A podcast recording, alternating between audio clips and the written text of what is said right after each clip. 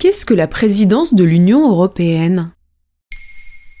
Merci d'avoir posé la question. Depuis le 1er janvier 2022, la France a pris la présidence du Conseil de l'Union européenne pour une durée de 6 mois. Un titre qui peut être raccourci en parlant plus simplement de la présidence de l'Union européenne. Attends déjà, c'est quoi le Conseil de l'Union européenne? À ne pas confondre avec la Commission européenne, le Parlement européen et le Conseil européen. Le Conseil de l'Union européenne a un rôle législatif et exécutif et se réunit normalement à Bruxelles. Il s'agit d'un Conseil des ministres des 27 pays membres représentant tous les États. Il a cinq grandes compétences. L'adoption des textes législatifs de l'Union, la coordination des politiques des États membres, notamment au niveau économique, éducatif et culturel, l'adoption du budget de l'Union européenne, des décisions finales relatives à des accords internationaux, et enfin, il définit la politique étrangère de l'Union.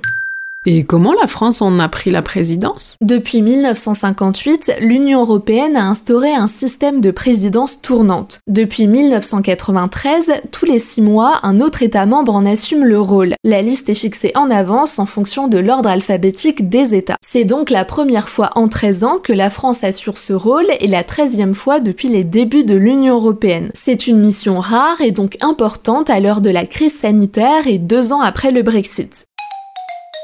Depuis 2007, la présidence est pensée en trio pour assurer une continuité dans le travail effectué. En 2022, la France doit collaborer avec les deux pays qui lui succéderont, la République tchèque et la Suède. Donc ça va lui donner un certain pouvoir. La France pourra choisir l'ordre du jour des réunions des conseils des ministres. Elle pourra aussi donner la priorité à certains sujets et faire avancer le calendrier législatif dans ce sens. Et que compte faire la France pendant sa présidence? Pendant ces six prochains mois, la France aura la lourde tâche d'impulser de nouveaux projets législatifs dans l'Union. Emmanuel Macron en a esquissé les contours lors d'une conférence de presse en décembre 2021. Plusieurs axes ont été présentés comme prioritaires par le président de la République. La réforme de l'espace Schengen, des avancées nécessaires concernant une politique de défense commune, la protection des frontières, l'instauration d'un nouveau modèle de croissance européen et d'un salaire minimum européen. Côté numérique, il espère une meilleure régulation des plateformes et au niveau environnemental,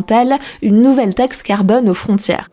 Emmanuel Macron s'adressera au Parlement européen de Strasbourg le 19 janvier 2022 pour présenter son programme aux pays membres avec une devise relance, appartenance, puissance. Cette présidence de l'Union européenne sera aussi marquée par l'élection présidentielle française qui se tiendra en avril prochain. Nul doute que l'Europe en sera un sujet principal, mais le calendrier pourrait être à double tranchant puisque la course à l'Elysée pourrait aussi ralentir les chantiers de la présidence de l'Union. Voilà ce qu'est la présidence de l'Union européenne. Maintenant, vous savez, un épisode écrit et réalisé par Pauline Weiss. En moins de 3 minutes, nous répondons à votre question. Que voulez-vous savoir? Posez vos questions en commentaire sur les plateformes audio et sur le compte Twitter de Maintenant, vous savez.